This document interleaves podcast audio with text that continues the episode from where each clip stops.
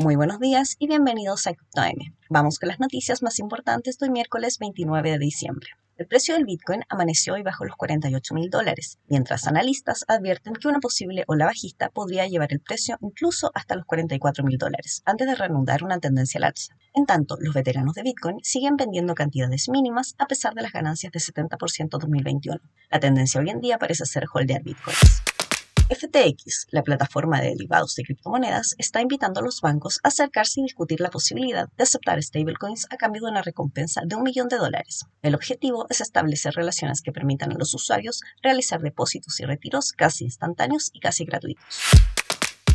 El músico Ozzy Osbourne anunció el lanzamiento de su primera colección de toques no fungibles NFT llamada CryptoBats y desarrollados en la blockchain de Ethereum. Sus NFT están inspirados en murciélagos de diferentes colores y características físicas.